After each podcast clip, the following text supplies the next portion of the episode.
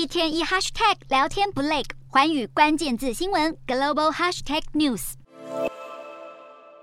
英国将在十九号为女王伊丽莎白二世举行国葬。现在，《太阳报》传出消息，俄罗斯、白俄罗斯以及缅甸这三个国家都被英国列进黑名单。就算这三国派出代表，英国也不打算接待。而伊朗则是只能由大使级的官员参与。至于南韩总统尹锡悦，目前计划会出席女王国葬，但他日前公开哀悼女王，意外引发舆论批评。尹锡悦先前发布推文为女王致哀，但他用英文打字拼错了女王的名字，被英国记者直接在下方纠正，引起舆论一阵抨击。甚至有在野党议员批评尹锡悦有损国家威望。不过，南韩总统府对此一直没有发表评论，只是默默地将女王名字修改回正确的版本。此外，大英国协各国也在哀悼女王上陆续有更多决议。加拿大总理杜鲁道就宣布要把九月十九号女王的国葬日定为加拿大的国定假日。不过，加拿大独立企业联合会却表示反对，敦促国内各省拒绝把女王国葬日设为法定假日，表示通知来得太突然，还恐怕为经济带来数十亿元的损失。至于澳洲决定在九月二十二号，而纽西兰则是九月二十六号，都分别只会放一次国定假日来哀悼女王离世。